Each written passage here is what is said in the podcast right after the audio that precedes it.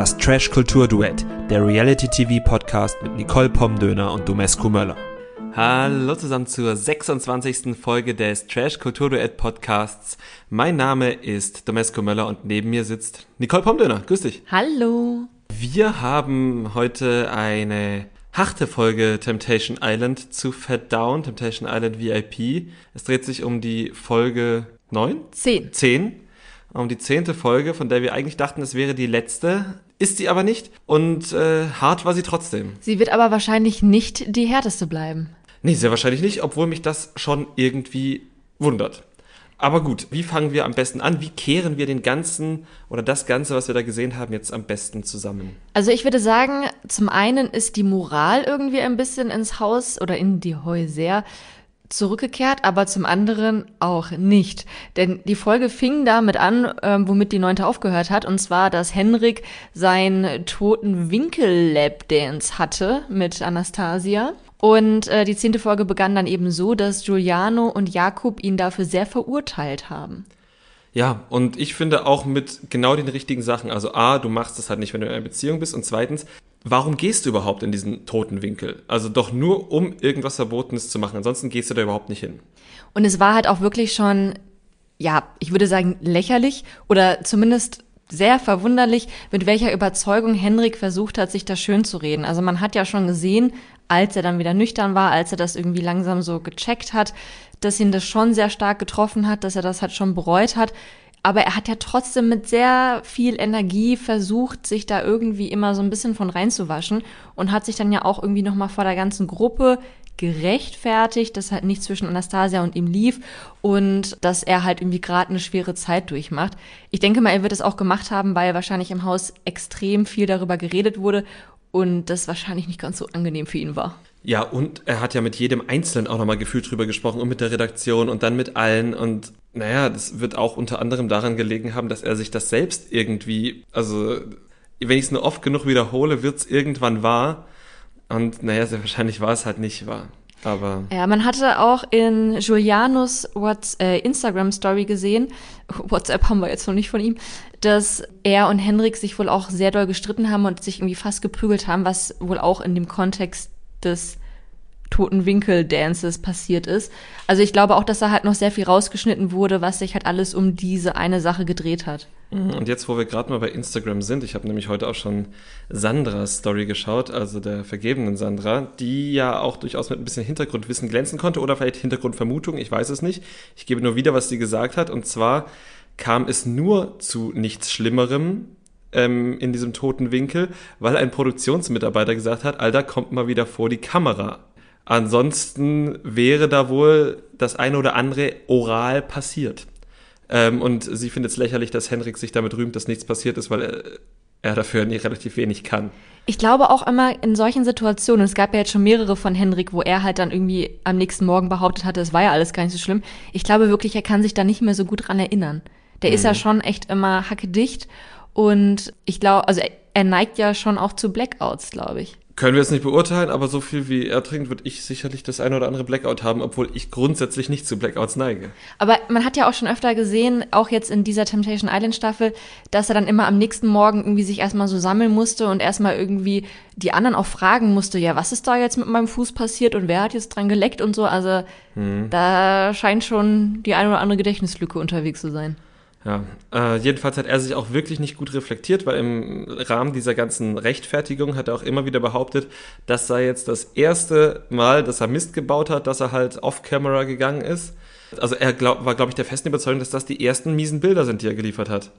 Ja, da, also man merkt halt echt, wie viel er sich da schön redet.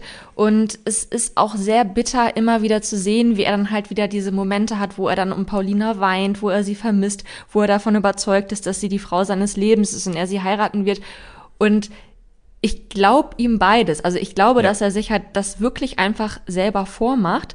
Und ich finde, dass man an ihm sehr gut sehen kann, auch an ein paar anderen Kandidatinnen, was für eine krasse Achterbahnfahrt der Gefühle dieses Format oder auch generell Beziehungen natürlich sind, dass es halt dann nie immer nur dieses Monotone ist, sondern halt wirklich himmelhoch jauchzen, zu Tode betrübt und so. Und da kriegst du halt so die ganze Palette der Emotionen mit. Wobei das natürlich bei ihm jetzt schon echt extrem ist. Ja, es ist halt wirklich extrem. Und ich finde es halt aber wirklich so schlimm, wie wenig er sich reflektiert. Also halt, er redet immer die ganze Zeit von Reflexion und das ist ja offenbar sein Mindset, um mal in seinem, seiner Determinologie zu bleiben. Und aber es ist halt so, er macht halt wirklich viel Scheiße und er weiß, dass es auf Kamera ist. Aber das ist jetzt das erste, wo er sagt, das ist schlimm, wobei er ja schon irgendwie am dritten Abend die Urkatastrophe ähm, begonnen hat, weil er sollte ja überhaupt nicht trinken. So. Und dann denke ich mir halt, oh wow, und dann fällt dir das jetzt als allererstes wirklich Schlimmes auf, weil dich irgendein Produktionsmitarbeiter am Schlafittchen gepackt und wieder vor die Kamera gezogen hat. Denkst du jetzt plötzlich, das ist das erste Schlimme? Ja, wobei man ja auch sagen muss, dass das mit der ähm, nicht ganz so 360-Grad-Reflexion halt auch ein Teil der Beziehung der beiden ist. Denn auch Paulina, die natürlich zutiefst verletzt ist, sie hat beim Lagerfeuer die Bilder von Henrik gesehen im toten Winkel, ähm, zutiefst zerstört ist, ja auch wirklich zusammengebrochen ist, kann man sagen. Auch sie zeigt sich dann ja auch manchmal ein bisschen unreflektiert, weil. Reflektiert sich überhaupt nicht. Ja, oder so. Ja. weil sie ja der Meinung ist, dass er alleine die Beziehung zerstört hat, was ja durchaus sein kann, dass das für sie halt das Ausschlaggebende war, dass sie direkt nach dem ersten Mal Alkohol gesagt hat, okay, ist für mich vorbei. Nichtsdestotrotz, sie ist halt diejenige, die jetzt äh, auch schon fremd geknutscht hat mit Dominik. Auch das haben wir in dieser Folge gesehen. On camera. Genau. Und auch nicht betrunken oder zumindest nicht so, wie äh, Henrik immer betrunken ist und äh, auch nicht versteckt und auch nicht so, dass sie es am nächsten Tag bereut hat. Sie stand dazu. Sie gibt jetzt auch immer mehr zu, dass da eben Gefühle im Spiel sind, dass sie Dominik sehr, sehr mag. Und die sind ja eben nicht erst seit gestern da. Ne? Also das muss man ja auch sagen. Die hat sie vielleicht irgendwie noch am Anfang ich will jetzt nicht von unterdrückt sagen, weil sie hat sie nicht unterdrückt. Das ist halt einfach, die sind dann nur zwei Wochen in dem Haus. Dauert halt vielleicht auch manchmal im Kennenlernen, wenn so vielleicht echte Gefühle da sind und noch ein Klammer auf, Ex-Klammer zu Freund. Ja, also ich würde sagen, dass Henrik und Paulina, die für uns beide ja am Anfang das Dream Couple dieser Staffel waren. Fühlt sich jetzt auch ein bisschen lächerlich ja, an. Ja, schon. Also sie sind auf jeden Fall das Worst Couple und man kann jetzt halt mit ein bisschen Abstand sagen, dass sie das höchstwahrscheinlich auch schon vor dem Start von Temptation Island waren. Denn ähm, wie Paulina auch selber gesagt hat, sie hat am Anfang geglaubt, dass sie das stärkste Team sind. Und diese Staffel Temptation Island hat nun mal gezeigt, dass da halt schon vorher in dieser Beziehung so viel im Argen war, schon so viel kaputt war, dass ja Temptation Island wahrscheinlich halt nur der letzte Hammerschlag war, um den Nagel da reinzubohren, aber der Nagel steckte schon längst früher drin. Im Sarg. Im Sarg, ja. ja. um die Metapher einmal zu schließen. Kann ich mir halt auch vorstellen, weil das ist ja wirklich, wir hatten es glaube ich schon ein, zwei Mal ein paar Folgen vorher gesagt, das sind ja Probleme aus dem echten Leben, die sie mitnehmen, die jetzt einfach offen zutage treten. Weil ich meine, wäre das vorher nie ein Thema gewesen mit dem Alkohol und dem Feiern und dem komplett die Kontrolle verlieren, wäre Paulina nicht am dritten Tag gesnappt und hätte einfach umgeschaltet auf, wer ist dieser Typ, ich habe keinen Bock mehr auf den. Und das ist ja auch die Attitüde. Du hattest es, als wir geschaut haben, halt auch gesagt, dass Paulina dir zwar fertig vorkommt, als sie die Bilder gesehen hat, aber sehr kühl dabei. Und das ist natürlich, oder würde ich jetzt mal aus der Ferne psychologisch äh, interpretieren, dass sie halt einfach wirklich geschockt ist aber irgendwo auch nicht mit was anderem gerechnet hat. Ich glaube, sie fühlt sich jetzt schon sehr arg gedemütigt und sie ist sicherlich auch verletzt, aber dadurch, dass sie schon vorher abgeschlossen hat mit ihm, sie hat ja auch schon vor dem Lagerfeuer gesagt, dass sie jetzt erkannt hat, was alle anderen ihr schon immer gesagt haben, dass er halt nichts für sie ist, dass er zu kindlich ist, bla bla bla. Die hatte schon vorher Schluss gemacht innerlich. Ja. Sie hat ja auch schon sich auf den nächsten eingelassen. Das muss man ja halt auch sagen. Ne? Also sie hat sich ja aktiv auf einen Mann, der Gefühle für sie hat, oder zumindest das behauptet, eingelassen. Also klar verletzt es sie, aber halt vor allem in ihrem Stolz und nicht, weil sie noch an die Beziehung geglaubt hat. Ich glaube, wenn du noch an die Beziehung geglaubt hättest, hättest du auch nicht mit Dominik im Pool geknutscht. Ja. Und ich glaube, das wird das Heftige bei dem Aufeinandertreffen, dann beim letzten Lagerfeuer da, äh, weil er noch nicht mit der Beziehung abgeschlossen hat. Wir haben jetzt schon in der Vorschau gesehen, dass er da halt eben den Kuss zwischen Paulina und Dominik zu sehen bekommt und dass er komplett ausrastet und dass er sich wahrscheinlich auch revanchiert. Ja, also zumindest äh, kriegt Paulina da auch noch irgendein Bild und rastet dann ihrerseits aus. Das wird noch hart, ähm, hart für uns auch anzusehen, die da so ein bisschen intuit waren in diesem Paar, aber das hat sich ja auch gelegt, weil beide wirklich viel, viel falsch gemacht haben in dieser Staffel. Ja, also ich bin ultra gespannt aufs Wiedersehen. Wir sind immer alle sehr gespannt aufs Wiedersehen, aber dieses Wiedersehen wird special. Ja, auch weil Lola ja einfach in dieser Staffel schon so viel besser war als die gesamte letzte Staffel, dann wird sie bei diesem Wiedersehen wahrscheinlich großartig. Ja, das glaube ich auch. Was auch sehr großartig von Lola bzw. dem Produktionsteam war, war, dass sie jetzt bei dem letzten Lagerfeuer also wirklich die Creme de la Creme sowohl im positiven als auch im negativen Sinne gezeigt haben. Das Negative haben wir jetzt schon teilweise angesprochen, zwischen Hendrik und Paulina, welche Bilder da gezeigt wurden. Aber sie haben eben auch bei ähm, Jakob und Kate sowie bei Sandra und Giuliano die schönen Bilder ausgepackt, zumindest teilweise um den Couples eben nochmal ein gutes Gefühl für die letzten Tage oder für das Dream-Date mitzugeben. Mhm. Ich fand auch schön, was Kate zum Beispiel über Jakob gesagt hat, dass sie sich Sorgen um ihn macht und so weiter. Und der, er hat das auch ganz gut aufgenommen. Kate hat dann die Bilder von diesem Kissen gesehen. Was wir eher so ein bisschen cringe fanden. Oh, ich fand das, ich fand es heute noch mal schlimmer, weil ich hätte ihm diese Bilder um die Ohren gehauen. Ich hätte, an Kates Stelle hätte ich gesagt, erst feierst du da, zwei Wochen die ganze Zeit dir einen Arsch ab und planst hinter meinem Rücken noch eine Party mit den ganzen Frauen. Und dann kommst du zwei Nächte vor der letzten Matching Night, äh, vor, vor, der, vor dem letzten Lagerfeuer, stellst dich in den besten Kamerawinkel und säuselst irgendeinen Quatsch da in Richtung unseres Kissens. Oh, ich hätte ihm das um die Ohren gehauen, aber sie fand süß und äh, fair Und nicht nur sie, die anderen haben auch alle ein Tränchen verdrückt und waren ganz gerührt. Ja, ich fand's, ich fand's nicht so toll. Was auch wirklich ultra rührend war, war, waren die Bilder, die Sandra gesehen hat von Giuliano, beziehungsweise wie sie dann darauf reagiert hat. Sie hat nämlich das Gespräch zwischen Giuliano und Yvonne gesehen und erst dachte ich, uiuiui, RTL Plus hat es bestimmt ein bisschen fies geschnitten, dass es halt so aussah, als würde wirklich irgendwas zwischen Giuliano und Yvonne laufen. Aber nein, ähm, sie haben es tatsächlich so gezeigt, bis Giuliano gesagt hat, hier, ich liebe meine Freundin. Und ja, Sandra war total verblüfft und hat sich auch wirklich sehr gefreut und das war irgendwie schon ziemlich süß, finde ich. Mhm, weil er ja auch genau die Sachen, wir hatten es ja letztes Mal erwähnt, die Sachen angesprochen hat, die sie ja auch direkt vorher nochmal adressiert hat. Sie möchte ein bisschen mehr Wertschätzung für das, was sie tut, für, für einfach Komplimente und so weiter. Ja, und ähm, das hat sie gesehen und das kam bei ihr gut an. Auf jeden Fall. Was mich auch gefreut hat, war Julianos Reaktion auf die Bilder, die er gesehen bekommen hat. Ja. Die er gesehen hat, so. Ähm, er hat keine Liebeserklärung von Sandra gesehen, er hat stattdessen gesehen, wie sie aufblüht, wie, wie sagt äh, Jakob immer so schön, wie vor Gott dem Herrn. Bei Gott, nee, bei Gott, sagt Antonino, ja, vor Gott dem Herrn, vor Gott Genau, dem vor Gott dem Herrn. Äh, sie hat da, ist da oben ohne rumgeflitzt, hat da in einer Poolparty mit Emmy geknutscht, war wirklich ein Bündel an Fröhlichkeit, was mir auch sehr viel Spaß macht, sie so zu sehen. Also ich finde, sie macht richtig, sie macht richtig viel Spaß.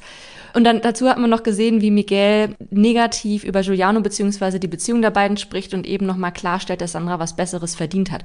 Und ich hatte damit gerechnet, dass Giuliano, so wie wir es in den ersten Folgen immer gesehen haben, impulsiv reagiert, in seinem Stolz verletzt ist und irgendwas umtritt, aber nein, er war sehr besonnen, er hat sich geschämt, er hat es eingesehen, hat sich quasi entschuldigt beziehungsweise verkündet, dass er das jetzt auch alles erkannt hat und dass er sich jetzt bessern will für Sandra. Ja, und heute anders als letzte Woche bei dem Gespräch mit Yvonne, habe ich es ihm auch abgekauft. Ich auch. Ich finde, gerade weil er immer so impulsiv reagiert hat und jetzt halt ja. eben nicht, ich glaube, ansonsten hätte er es schlecht verbergen können. Nee, das war für mich wirklich eine schöne Szene. Das habe ich, ähm, wie heißt er denn jetzt nochmal? Giuliano. Giuliano. Nicht zugetraut, wirklich ohne Mist. Ich, wie gesagt, bin auch wahrscheinlich ein bisschen voreingenommen in diese Staffel reingegangen. Aber das fand ich authentisch das fand ich ehrlich und das fand ich auch quasi auch eine gute Botschaft. Er sendet ja auch damit eine Botschaft, wie sich Menschen verhalten sollen, in, also an die Zuschauer. Ja, und ich fand es auch gut, dass RTL Plus ihm jetzt nicht die Genugtuung gegeben hat, um ihm halt auch nochmal so, so ein Happy Ending zu zeigen, sondern dass er sich jetzt halt auch wirklich Sorgen macht, scheiße, war das zu spät und damit halt eben diese Botschaft bei ihm wirklich einsickert und er weiß, okay, ich muss mich auch wirklich anstrengen. Ich kann mich jetzt nicht einfach aus, darauf ausruhen und das klappt dann schon alles von alleine. Mhm. Allerdings muss man natürlich schon sagen, mal gucken, wie nachhaltig das jetzt ist, denn er hat jetzt ja eben auf diese Distanz bemerkt, wie wichtig Sandra ihm ist und ähm, manchmal klappen Fernbeziehungen eben, weil sie Fernbeziehungen sind. Also mal schauen, wie sich das so mit seinen Gefühlen entwickelt, wenn sie halt auch eben wieder Nähe haben, wovon er sich ja vorher immer sehr erdrückt gefühlt hat. Das weiß man natürlich nicht, aber äh, kommen wir doch zu den nächsten nicht so schönen Bildern. Also zu den erst mittelmäßigen Bildern. Äh, ich glaube, Emmy hat die Bilder von Udo gesehen, wie er da inszeniert hat, dass äh, Frauen bei ihm schlafen. Wir haben das letzte Mal schon gesagt, da war jetzt nicht viel Erotik dabei, sondern einfach nur so ein bisschen kalkuliertes Bilder produzieren. Und äh, mit nicht so schönen Bildern meinst du wahrscheinlich die, die Emmy uns geliefert hat. Ich fand die eigentlich schon sehr schön. Ja, also wir wollen jetzt, also Udo, also die Folge war vorbei, bevor Udo darauf reagieren konnte. Aber ich möchte noch mal auf die Bilder, die Emmy uns geliefert hat, eingehen. Die fang, fing ja an im Pool und da wurde ein bisschen gefeiert und äh, getwerkt und geküsst und später ging sie halt mit Diogo in die Dusche. Du, die Dusche, wir kennen das, ist Diogos liebster Ort zum Liebe machen.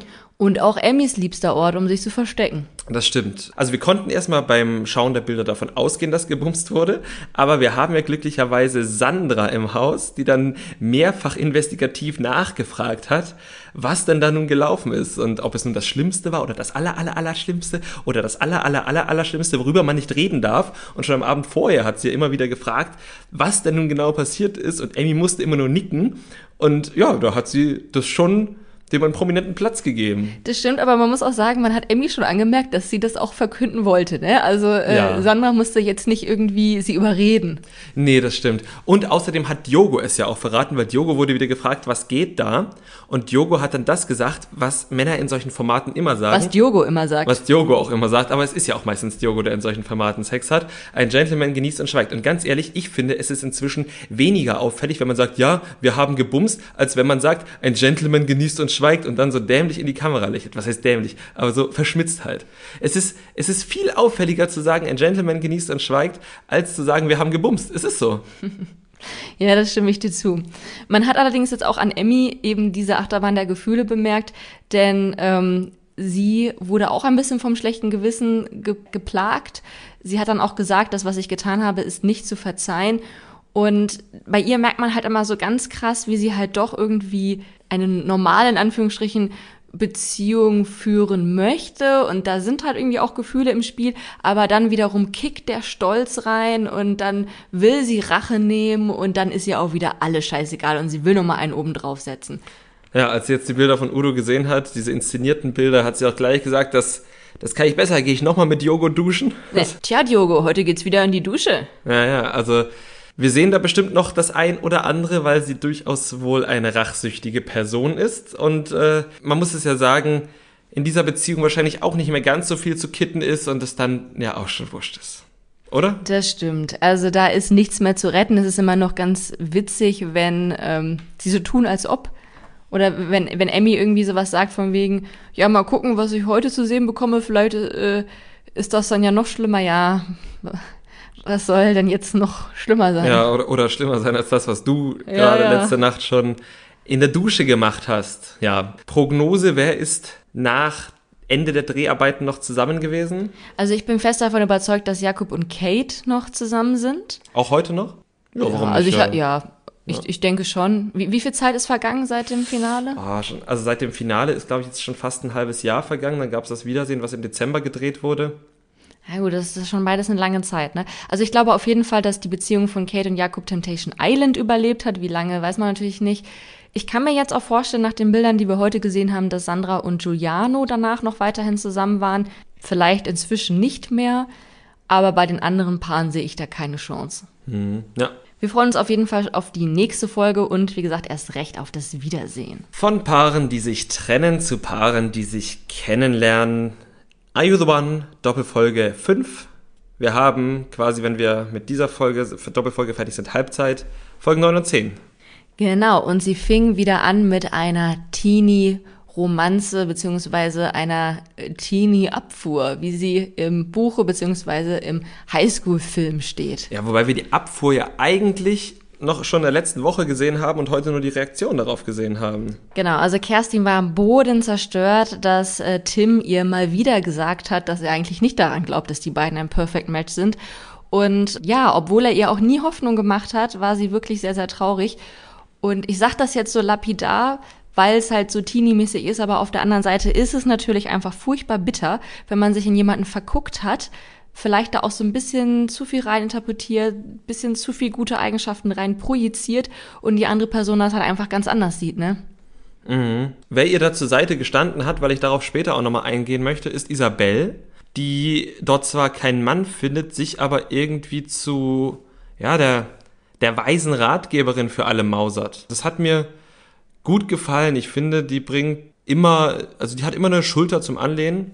Auch eben für, und da kommen wir jetzt hin, Estelle, Est, Estelle, die überlegt hat, Leon zu küssen und daraus auch ein großes, viel, viel, viel zu großes Drama gemacht hat. Aber Isabel hat eben da auch irgendwie beruhigend und mit Rat und Tat eingewirkt und das wollte ich einmal lobend erwähnen. Ja, ich glaube, wir haben Isabel schon öfter gelobt. Das war ja auch, obwohl, nee, das war Estelle, die ganz am Anfang in ihrer Vorstellung meinte, dass sie gut mit Frauen kann. Ja, genau. Ja, aber ja, also Isabel, top. Tipptopp. Ähm, aber wir machen, glaube ich, einfach mit Kerstin weiter, weil diese Geschichte um Kerstins Gefühlschaos zog sich ja noch ein bisschen weiter.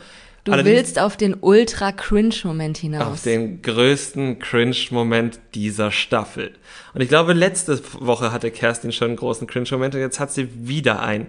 Denn wir haben es nicht mitbekommen. Klar, es passiert viel, man kriegt nicht jede Szene zu sehen, aber offenbar hat sich Kerstin im Kopf umorientiert und lag dann im Pool mit unter anderem Isabel wieder und hat sich da wohl etwas in den Kopf gesetzt. Was könnte sich in den Kopf gesetzt haben? Jedenfalls rief Isabel an die Bar, ey Max, komm mal zu uns in den Pool.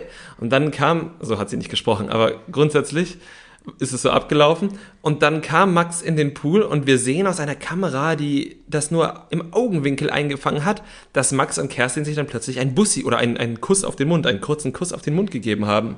Genau, und umringt von Isabelle und Estelle, die sie irgendwie ein bisschen abgeschirmt haben und ähm, ja, da irgendwie ihre Buddies waren. Und auch das, also wie viel Teenie-mäßiger geht es noch? Wir alle kennen diese Dates, die man irgendwie zu dritt oder zu viert hatte, weil man immer nur eine Freundin und der auch noch einen Freund mitgebracht hat, weil man sich irgendwie so geschämt hat und alle waren irgendwie so peinlich berührt. Und genau so war dieser Kuss. Ja, irgendwie schon. Also ich habe mich halt auch gefragt, wow, was ist, ist das, ist das jetzt Aito Kids, was wir hier sehen? Aber nein, ich will das auch gar nicht shame. Es war ja irgendwie, jeder hat sein eigenes Tempo. Aber ich fand es als Zuschauer trotzdem cringe. Kann ich das sagen? Ja, und er ist danach dann ja auch noch zu Isabel gegangen und hat dann nochmal sie quasi als so beste Freundin um Rat gefragt. Ja, war das jetzt deine Idee? Oder ja, wie fand sie das denn? Und also alles daran war wirklich so ein Teenie Highschool-Film. Auch, dass Kerstin ja erst so hier den Nice Guy Max hatte. Dann ähm, war er doch so lieb, dann hat sie sich so in, in den ähm, Footballer Ninja Warrior Tim verknallt. Der wollte aber nichts von ihr, weil er eben mit der coolen Patricia rumknutscht. Und dann hat sie sich dann doch wieder auf den Nice Guy Max dann umfokussiert. Und ja, die beiden haben beschlossen, dass es noch zu vielen weiteren Küssen kommen wird. Ja, das fand ich auch so cringe. dass, dass irgendwie dann, nachdem Max und Kerstin sich da geküsst haben, Max beim Rauchen stand und dann von allen so dann gesagt wurde, und wie war's? Und er sagte, gut, das ist ja okay. Aber es wird nicht der letzte gewesen sein. Warum spreche ich immer alle Leute so? Ist völlig egal. Aber. Ich frage mich aber auch wirklich, wie es zu diesem Kuss kam. Also er kam dann da ja in dem Pool zu ihr hin, wo Estelle und Isabel auch waren. Und was ist dann passiert? Hat Kerstin dann gesagt, ähm, küsst du mich? Oder nee, ich glaube, Isabel hat das gesagt gib ihr mal einen Kuss oder hä, also ich kann es mir so vorstellen, weil also Isabel hat es ja auch einmal kurz skizziert in der O-Ton-Situation. Da hat sie halt gesagt, Kerstin hat zu mir gesagt, dass sie Lust hätte, dass sie jetzt das Verlangen hätte, Max zu küssen, weil sie ja doch irgendwie gemerkt hat, dass da, dass er ein guter Typ ist. Und dann hat sie ihn einfach reingerufen. Und dann wird hundertprozentig, ich würde meine Hand dafür ins Feuer legen, dass Isabel, die ist eine Macherin, die hat da einfach das Heft des Handelns in die Hand genommen und da wurde geküsst. Ich hoffe wirklich, dass Isabel am Ende dieser Staffel irgendeine Form der Auszeichnung bekommt. Wenn auch keinen Typen, zumindest keinen, der, bei dem es da wirklich irgendwie Funken sprüht, dann zumindest irgendeine Form der Anerkennung für all diese Leistungen, die sie dort erbringt. Ja, ein Award. Ja. Oder eine Jacke, eine Lederjacke. Ja. Das, auch das wäre gut, ja. Aber lass uns doch mal über die Challenge sprechen, denn auch dort wurde sehr viel Speichel ausgetauscht. Hm? Eis am Stiel hieß die Challenge und das war diese Challenge, wo man äh, einen Code frei lecken musste und das unter einem Eis war. Und zwar anders als im, in der letzten Staffel, weil sie ähm, verbessern die Spiele ja auch. Hat es nicht mehr gereicht, einfach nur am Rand das Eis wegzulecken, weil es durfte nicht abbrechen, und das hatte zur Folge, dass man schon das Eis bis zum Anschlag in den Rachen nehmen musste, um auch oben das Eis abzulecken. Und es waren so verrückte Kombinationen, die sich da zusammengetan haben. Also ich habe nicht verstanden, welche Agenda die Teilnehmenden erfahren. Aber um euch da ein Beispiel zu geben, ähm, Tim war mit Joelina in einem Team. Haben die jemals vorher miteinander gesprochen? Nicht on camera. Ja. Kerstin war mit André in einem Couple oder in einem Team und Max mit Jennifer. Wer ist Jennifer? Jennifer ist die, die immer auf Dates ist. Die Mike Jennifer. Jessica. Oh. okay, war sie doch nicht oft genug auf Dates. ja, Jessica, ja. Ähm, Genau, wie auch immer, gewonnen haben am Ende endlich Antonino und Monami und Marius und Raffaela. Ja, genau. Raffaela ist jetzt nämlich die eigentliche Date-Königin. Die war jetzt schon zum dritten Mal auf einem Date. Ja, und dann sind sie erstmal Auto gefahren. Genau. Und zwar jeder in so einem Jeep. Auf einem Jeep war das, Ja. würde ich sagen. Sie sind halt irgendwie Auto gefahren und alle fanden das unfassbar gut. Ja, und ratet mal, wer gefahren ist. Na, die Männer Die natürlich. Männer natürlich. Es fahren immer die Männer. Ja. Da- Ich habe gehört, so ein Jeep lässt sich ja auch nur mit ordentlich Bizeps lenken, ne? Ja, und Penis vor allem. Und Penis vor allem, ja. Ja, also ich äh, hoffe, ich werde niemals auf so ein Date eingeladen, wo man einfach nur irgendwie Auto fährt. Nö, weiß ich nicht. Mit mir, von mir nicht. Das, das ist gut. Sie sind dann aber auch nicht zu viert geblieben. Und zwar kam dann nach der Halbzeit oder während der Halbzeit dann die elfte Frau dazu. Desiree. Desiree ist blond und kommt aus Österreich und arbeitet als Treue-Testerin. Und als Marketingmensch auch noch nebenberuflich. Ah, Okay, das habe ich mir nicht gemerkt, aber mir ist nur das Treue-Testerin im Kopf geblieben. Genau. Ja. Und ähm, Desiree, wie du schon gesagt hast, ist blond, was anscheinend dazu führt, dass wirklich ohne Ausnahme jede blonde Frau im Haus der Meinung war, dass sie genauso der gleiche Typ ist wie Desiree. Selbst Raffaele hat es gesagt. Ja, und Raffaela und Desiree waren wirklich nicht der gleiche Typ. Wirklich gar nicht. Nein. Gut, aber Desiree durfte sich dann einen der beiden Date-Männer aussuchen und entschied sich für Antonino. Und das hat dann als, ähm, ja, wie, wie bei so einem Dominospiel zu unfassbar vielen Cringe-Momenten geführt. Das eine war das ganze Date von Antonino und Desiree selbst, weil das Gespräch einfach schon so äh, war. Es war richtig ur, aber es war halt wirklich so, dass Antonino halt zwar erstmal sagte, ja, ich bin bei Monami und ne, und das ist auch safe, und dann trotzdem aber so den ekligen Opa-Flirter rausgehauen hat. Da hat man wieder den Antonino gesehen. Er ist ja ganz cool, wenn er schon irgendwo safe ist, aber wenn er versucht, eine Frau von sich zu überzeugen, macht er so die ganze Zeit so Altmännerwitze. Ja, und auch irgendwas mit Käse aus Österreich, wo man jetzt auch nicht genau wusste, was zur Hölle. Außer die Regierungsarbeit der Ja, aber auf die wird er wohl kaum angespielt. Ja, haben. wahrscheinlich. Also er hat sich wirklich nicht gut geschlagen. Ich fand, das Date war wirklich alles andere als irgendwie romantisch oder sexy oder so. Ähm, wer, wem das trotzdem ein Dorn im Auge war, war natürlich Monami. Und das war nämlich Cringe Moment 2 in dem Ganzen.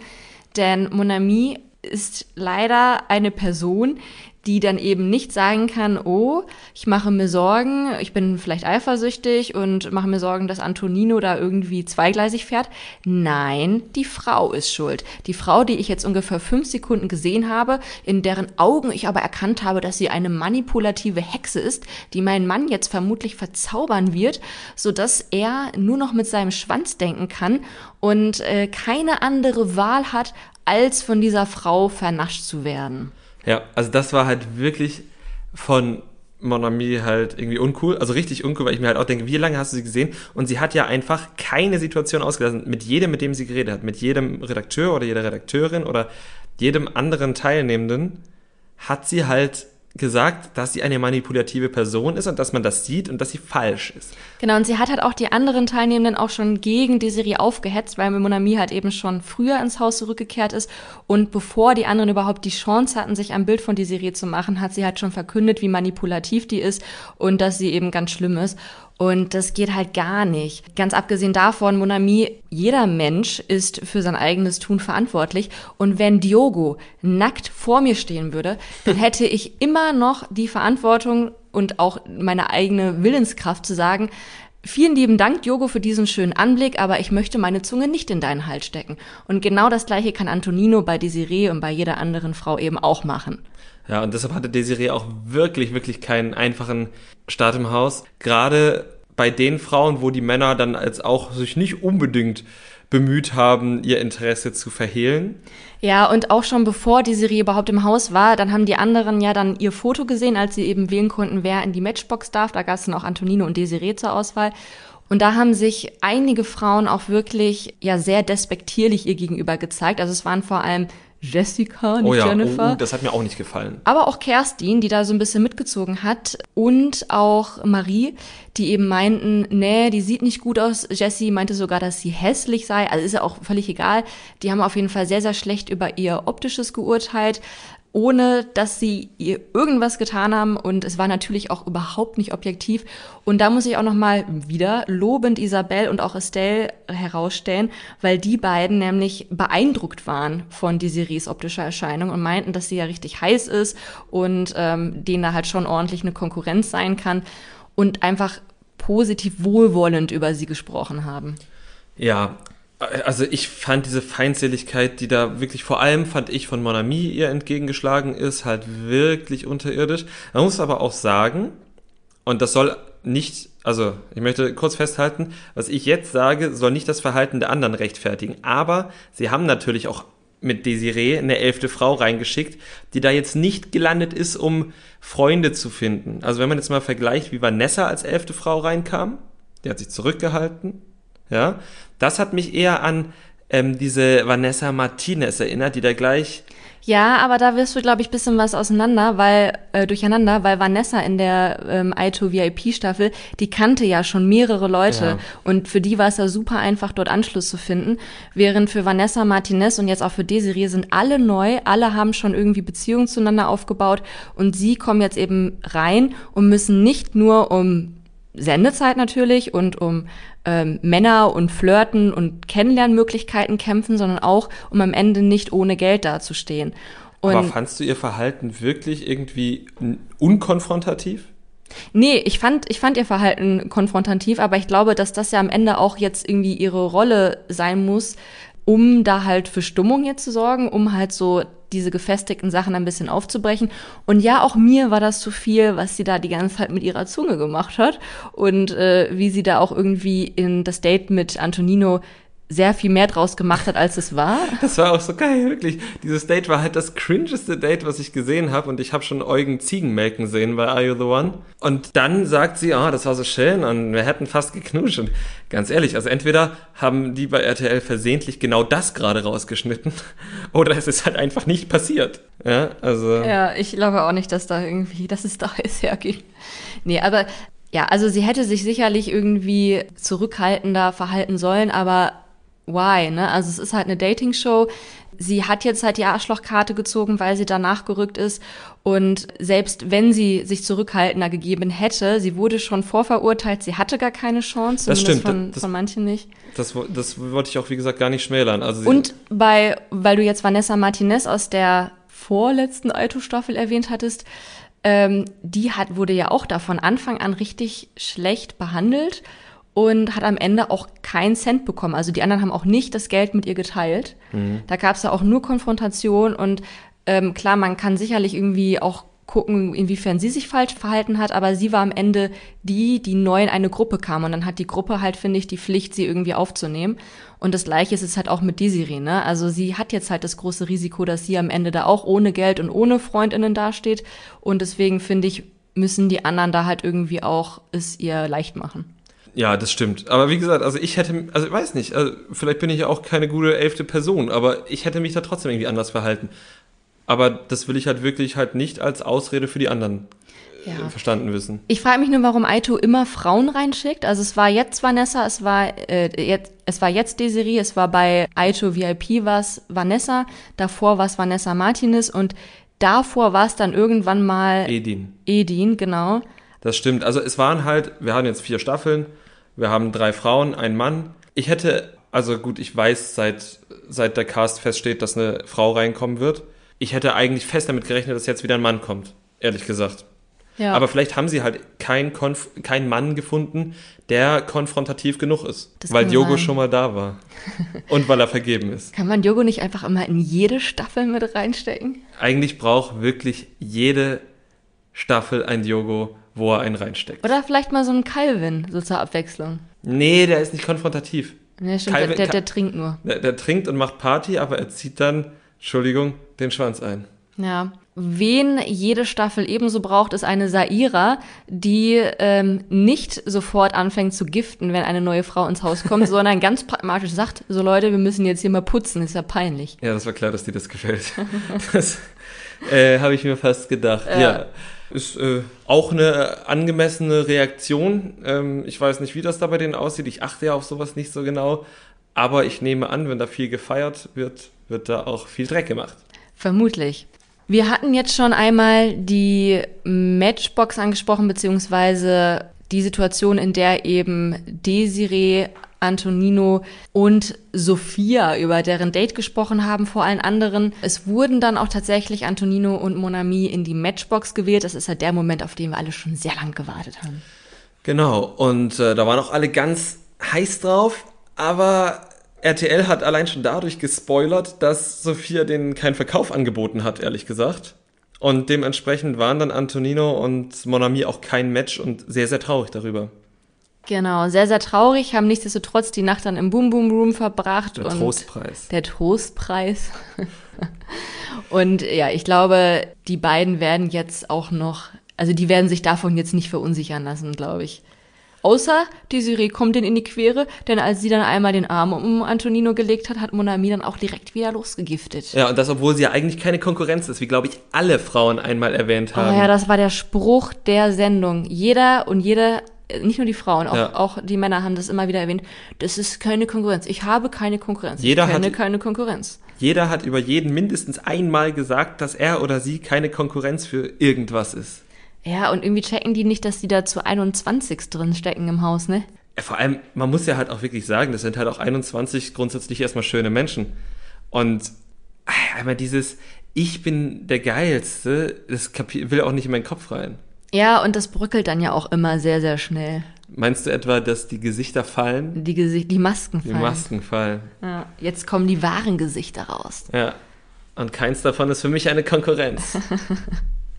Nach dem Boom Boom Room ging es dann für die ganze Gruppe mal raus aus der Villa, endlich raus nee, aus der nee, Villa. Nee, du hast noch was Nein. vergessen. Die Boom Boom Room Nacht war nämlich nicht nur für Antonino und Monami eine heiße Nacht. Es gab diverse erste Küsse. Oh ja, tatsächlich. Estelle hat sich durchgerungen und Leon geküsst, daran erinnere ich mich. Dustin und Saira haben sich geküsst. Wobei Dustin dann ja auch am nächsten Morgen gesagt hat, ich hab's geschafft. Ja, er hat jetzt halt irgendwie die Wette gewonnen, ne? ich bin Wette gespannt, gewonnen. ob das nochmal zur Sprache kommt. ich hoffe, er hat es nicht nur für die Wette gemacht. Das hoffe ich auch. Und Jordi trauert Saira ja auch immer noch so ein bisschen hinterher, ne? Was mir auch sehr gut gefallen hat, wie Jordi und Desiree sich in der O-Ton-Situation angelächelt haben. Ja, und immer mit ihren Augenbrauen gewackelt haben. Ja. Aber immerhin blieb die Zunge da drin. Ja. Kerstin und Max haben ja auch schon geknutscht. Das war auch in dieser Doppelfolge das erste Mal. Und Raffaela hat den André rangelassen. Aber nicht in der Nacht.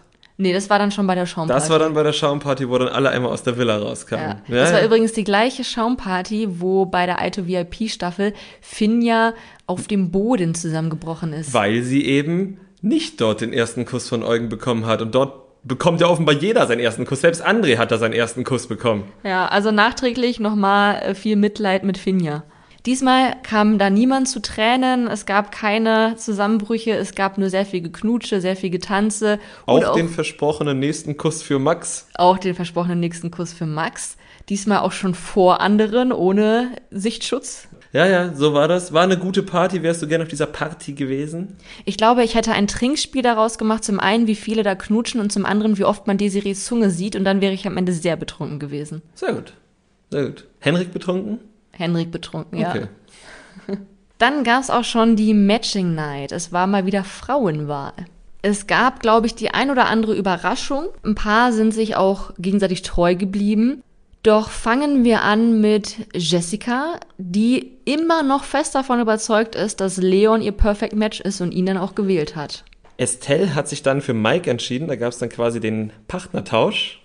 Raffaela hat sich für Marius entschieden, mit dem sie ja auch auf dem Date war, was übrigens ziemlich unspektakulär war, deswegen haben wir da jetzt auch nichts weiter zu gesagt. Desiree hat sich dann wenig überraschend für Tim entschieden.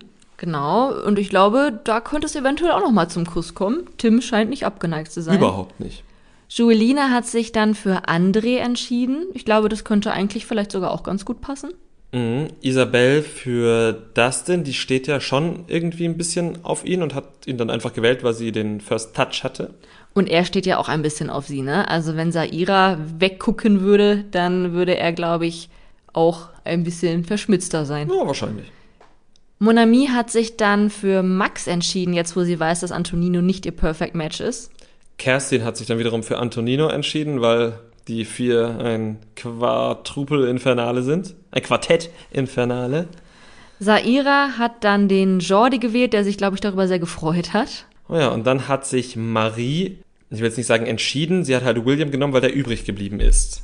Und anschließend äh, blieb Dana noch übrig und die hat dann wiederum gesagt, aber sie möchte eigentlich William, was ich verstehen kann, weil die sehr oft zusammen saßen und auch immer zusammen äh, schlafen. Und William hat sich dann dementsprechend für Dana entschieden und so stand Marie am Ende dieser Matching Night alleine da. Sie hatte Glück, es gab keine zehn Lichter, ansonsten wäre sie nämlich finanziell leer ausgegangen. Es gab nur zwei Lichter, was natürlich für die Halbzeit schon ein bisschen bitter ist.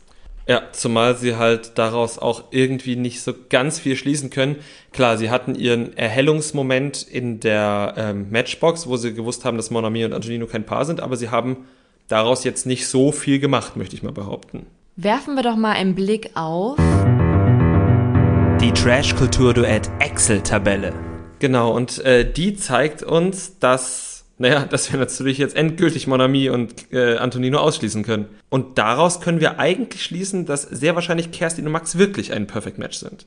Genau, also wir haben verschiedene Theorien wieder durchgespielt. In jeder waren Kerstin und Max ein Perfect Match. Und jetzt nach dieser ganzen Highschool-Teenie-Love-Story wäre es ja auch wirklich verwunderlich, wenn sie keins wären, oder?